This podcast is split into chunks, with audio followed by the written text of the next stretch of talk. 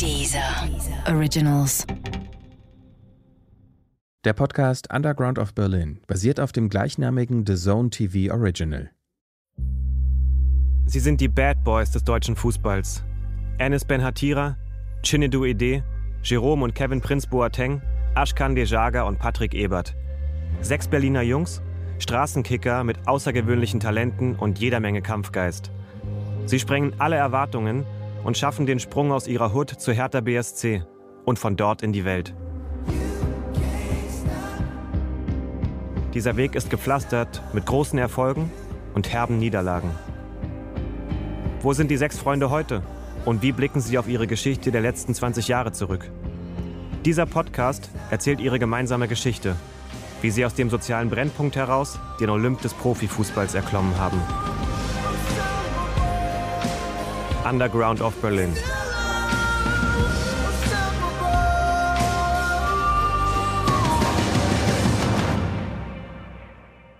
Folge 7. Flucht nach vorn. Gerade in Berlin war ich halt immer für Schlagzeilen gut, ob es positiv oder negativ war. Es, war, es wurde gefühlt dann halt immer über Benatira geschrieben. Lass mal irgendwen anders irgendwem mal auf die Fresse hauen, dann ist das so ein Fauxpas gewesen. Aber wir hatten unser Image. Manchmal passieren Sachen und dann wird es immer mehr, du kannst es nicht mehr aufhalten. Das steigert sich so rein, halten Leute auf einmal Abstand von dir und, äh, und dann brauchst du jemanden, der dich ein bisschen lenken kann, der Erfahrung hat in solchen Sachen. Und dann habe ich halt hier auch richtig Alarm gemacht, dass man mich am Ende des Tages auch gehen lässt. Also auch nicht auf die schönste Art und Weise. So war scheiße von mir. In der letzten Folge sind die Jungs zusammen 2009 U21 Europameister geworden. Kevin wurde kurz vor dem Finale nach Hause geschickt. Während der Prinz danach genug vom deutschen Fußball hatte, holte der erste FC Union Chinedu nach Berlin zurück. Ennis hat Hamburg und den HSV verlassen und wagt einen Neustart bei der Hertha. Nach seinem Rauswurf damals will er es dem Verein jetzt beweisen. Und es läuft gut. Richtig gut. Ennis mausert sich zum Publikumsliebling. Doch dann kommt es zu einem Zwischenfall. Wie gesagt, es läuft gut. Im Winter 2015 will sogar Schalke Ennis haben. Fußballmanager Roger Wittmann unterbreitet ihm ein konkretes Angebot. Ennis hadert, aber er will die Hertha nicht verlassen. Dann, Anfang 2016, nach einem 3:3 zwischen Hertha und Werder Bremen, kommt es zu einem Vorfall, der für Ennis bittere Folgen haben wird. Ich habe noch nie darüber öffentlich geredet und ich will es auch wirklich gerne dabei belassen. Ich kann nur dazu sagen, dass eine Sache vorgefallen ist, die überall vorgefallen ist, in allen Mannschaften, so noch viel schlimmer. Was mich nur daran gestört hat, ist, dass man das später so rübergebracht hätte, als ob ich irgendein Massaker veranstaltet hätte im Bus. Im Mannschaftsbus kommt es zu einer hitzigen Diskussion zwischen Ennis und seinem Hertha-Mitspieler Mitchell Weiser. Sie streiten darüber, wie es zu dem Unentschieden in Bremen kommen konnte. Ennis gerät dabei in Rage und schlägt zu.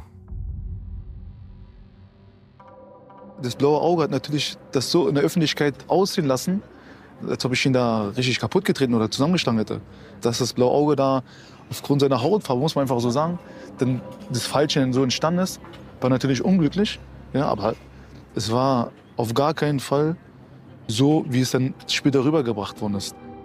Hertha-Trainer Paul Dardai erfährt erst in Berlin von dem Vorfall im Mannschaftsbus.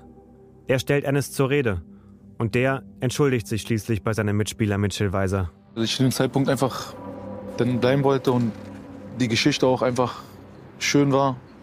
Gerade was dann auch jeder wusste, dass ich meine Gesundheit aufs Spiel gesetzt habe, um für Hertha halt meine Knochen hinzuhalten und dann einfach zurückkommen wollte und natürlich wieder diesen Applaus oder diese Anerkennung ja, und diese Liebe auch, die mir die Fans auch entgegengebracht haben, wieder spüre.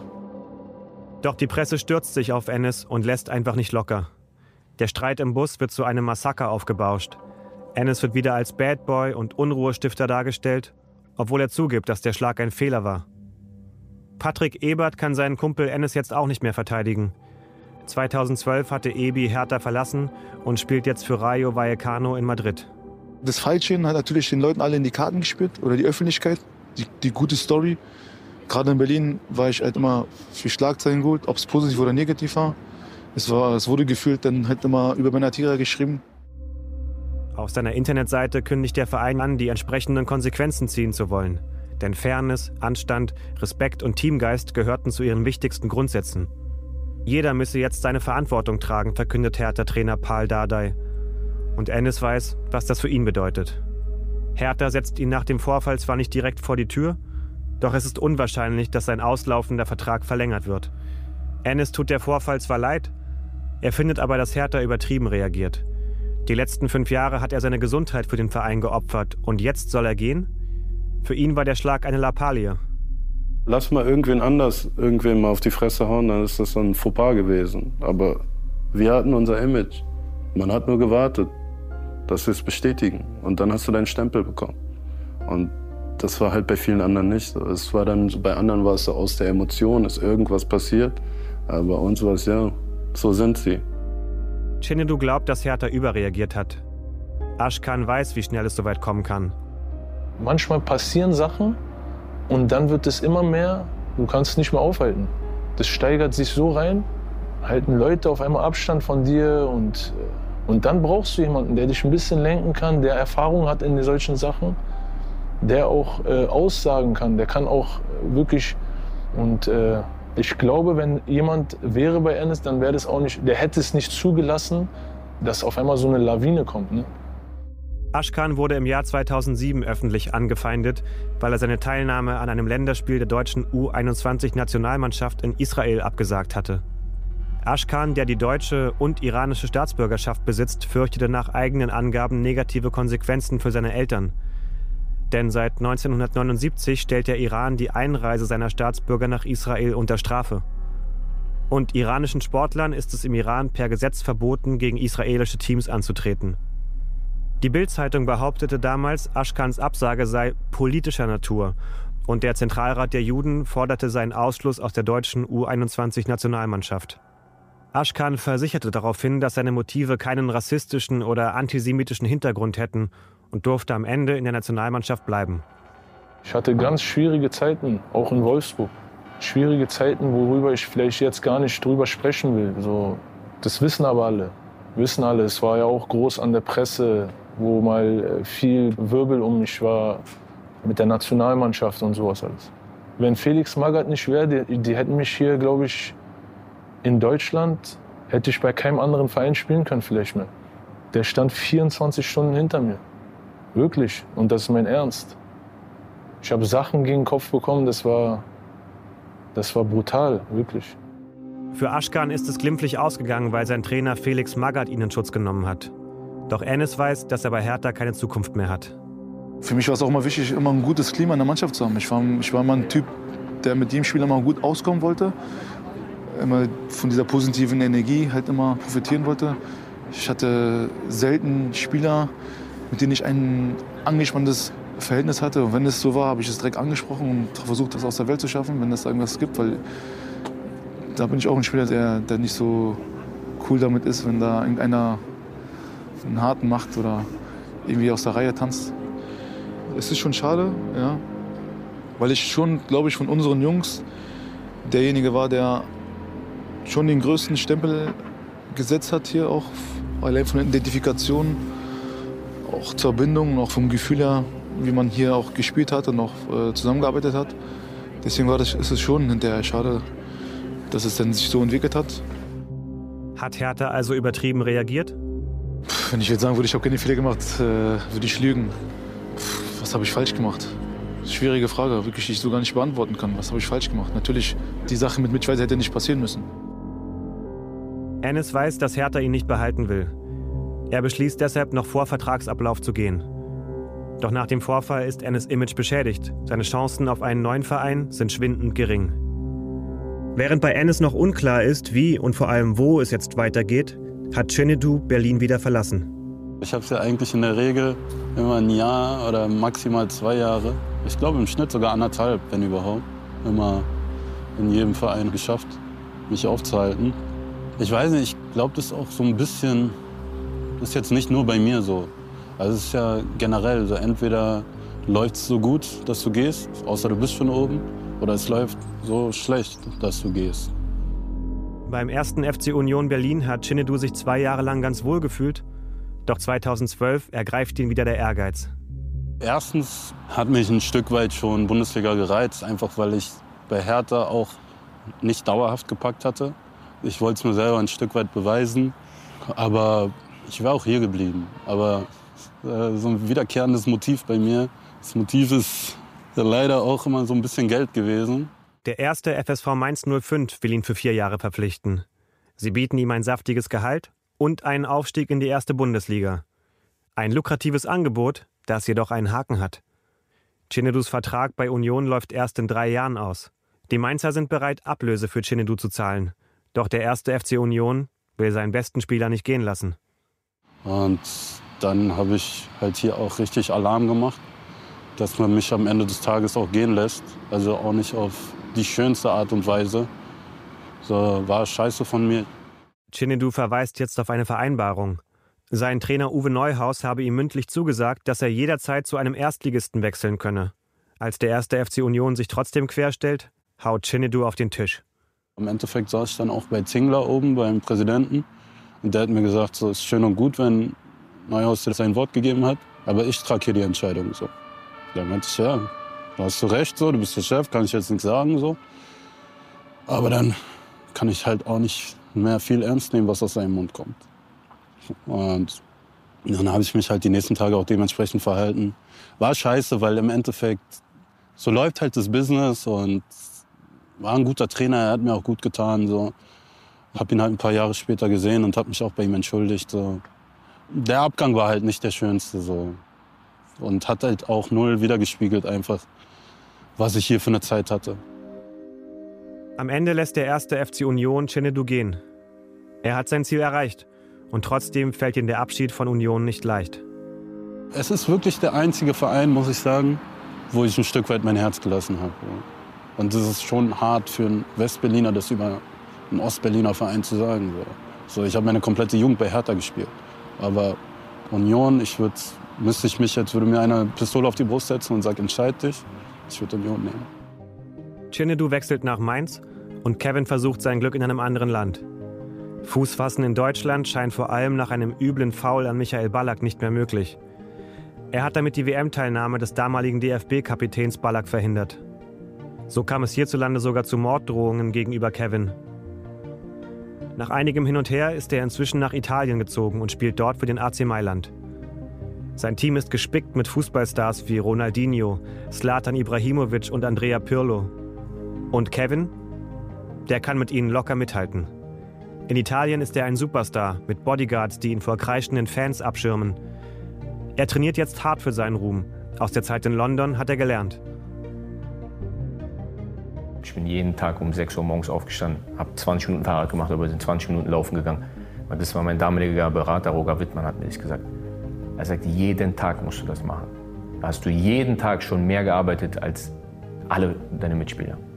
So, und das hat mir geholfen. Ich bin aufgestanden, laufen gegangen, dann war das eine Routine. Dann wurde es eine Droge. Wenn ich sonntags frei hatte, ich konnte nicht mich ausruhen. Das war meine Routine und das hat mich zu dem dann, zu dem Superstar. Es war wirklich so, ich konnte in Mailand nicht mehr auf die Straße rumlaufen. Auch Aschkan lebt nicht mehr in Deutschland. 2012 ist er von Wolfsburg nach London gezogen, um dort für den FC Fulham zu spielen. Ab 2014 steht er dann bei Al-Arabi in Katar unter Vertrag. Eine Entscheidung, die viele überrascht hat, denn Al-Arabi zählt nicht zu den Top-Vereinen. Ich muss nicht drum rüber reden. Also es war ein gutes Angebot, was ich bekommen habe da. Da ist ein Angebot reingekommen, wo ich verrückt sein müsste, wenn ich Nein sage. Ich habe natürlich war es keine einfache Entscheidung für mich, weil gerade alle, die mich kennen, die wissen, wie verrückt ich immer nach England war. Englischen Fußball, Premier League und, und ich war gerade dort. Und es war, also ich habe wirklich, diese zwei Jahre waren für mich mit einer der besten Zeiten so in meiner Karriere.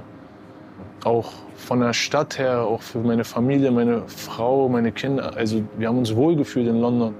2011 hat Ashkan geheiratet und kurz darauf mit seiner Frau eine Tochter bekommen. Ich wollte noch ein, zwei Kinder dazu haben in der Zukunft. Und ähm, deswegen habe ich da einfach vom Bauchgefühl, von meinem Herzen daran gedacht und gesagt, ey, ich habe alles eigentlich schon erlebt im Fußball so.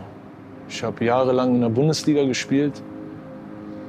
Ich habe da alles erlebt. Ich habe nochmal den Traum für mich ermöglicht, in England zu spielen, Premier League zwei Jahre.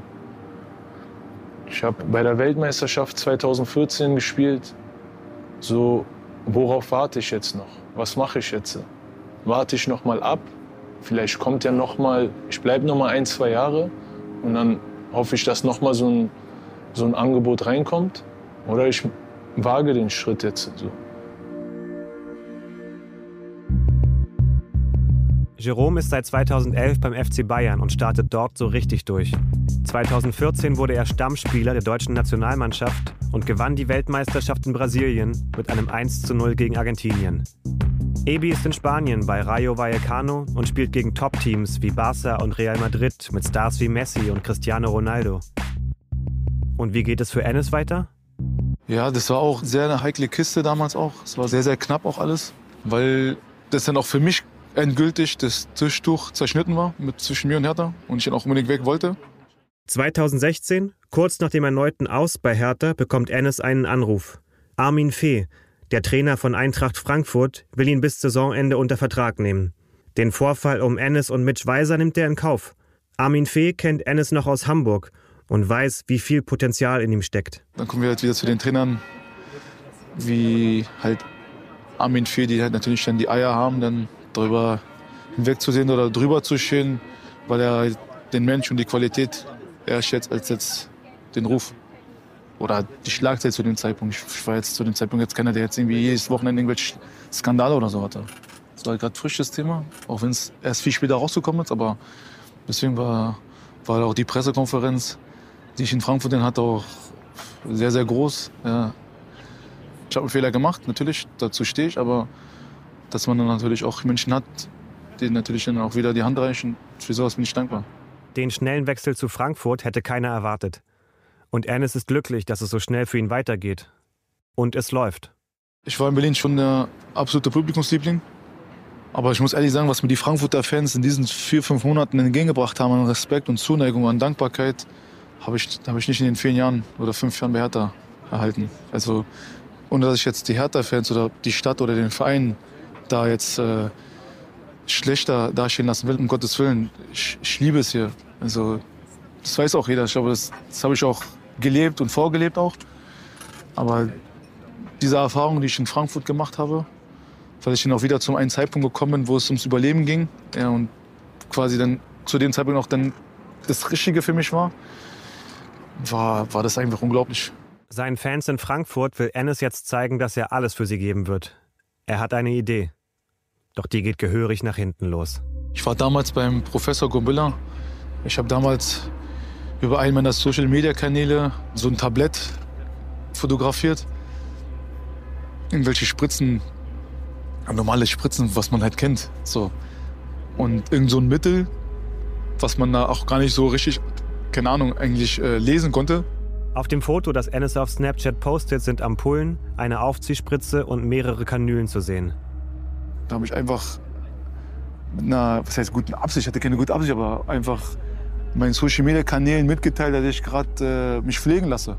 Aber der Journalist damals, keine Ahnung wer das war, der glaube ich irgendwie sich eine Karriere ja, irgendwie oder einen Einstieg erhofft hat mit so einer Schlagzeile, hat das irgendwie so krass entziffert, die Buchstaben, dass dann irgendwie ein Name da rausgekommen ist. Und er dann sofort öffentlich gemacht hat, dass ich dope. Ein Behälter ist mit dem Namen Lipotalon beschriftet. Ein Medikament mit schmerzstillender und entzündungshemmender Wirkung. Es enthält aber auch einen Wirkstoff, den die nationale Anti-Doping-Agentur NADA Profispielern nur in Ausnahmefällen genehmigt. Und Ennis hat eine solche Genehmigung nicht bekommen. Die NADA kündigt jetzt Ermittlungen an. Lässt sich Ennis dopen? Die Presse wittert einen neuen Skandal. Ich komme durch die Kabinentür rein, ich sehe Ruth, äh, unsere damalige zweite äh, Pressesprecherin. Sie kam dann sehr aufgeregt zu mir und meinte, Ennis, was hast du gemacht? Hast du was genommen? Warst du krank? Warst du in der Apotheke? Hast du irgendwas zu dir genommen, was du hättest angehen müssen? Ich sage, nein, ich kam gerade vom Chiemsee, was soll ich denn genommen haben? Der meinte, irgendein Vogel hat hier irgendwas behauptet, dass du irgendwie Doping äh, zu dir genommen hättest und du hättest da ein Foto äh, gepostet wo man da äh, entnehmen kann, dass da die Sache da irgendwie nicht auf der Dopingliste steht oder Doping ist. Ich sag was? Sag, ist das für ein Quatsch? Da war sie beruhigt, war sie direkt entspannt, weil sie habe direkt gemerkt, okay, anhand meiner Reaktion, da ich da voll cool darauf reagiert habe, war sie direkt entspannt. Wollte es aber trotzdem klären. Ennis wehrt die Beschuldigungen ab. Er schwört, dass er den Wirkstoff nicht gespritzt hat. Doch Eintracht Frankfurt verunsichert die Story. Ennis soll einen Dopingtest machen. Natürlich hätte ich jetzt, kann man jetzt sagen, ja, hättest du das Foto jetzt nicht machen müssen. Okay, akzeptiere ich. Für Ennis hätte es in Frankfurt so gut laufen können. Ein neuer Verein, begeisterte Fans und dann ein dummer Schnappschuss wird zum Riesenskandal. Hätte nicht sein müssen, ja.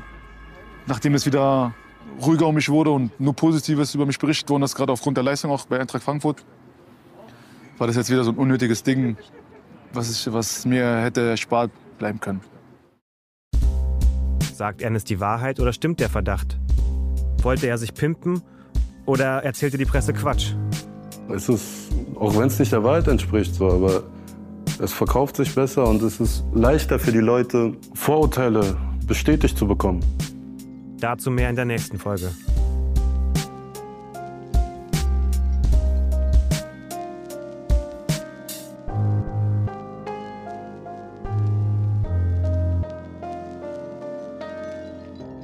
Underground of Berlin ist ein Deezer Original, produziert von 4000 Hertz Studio.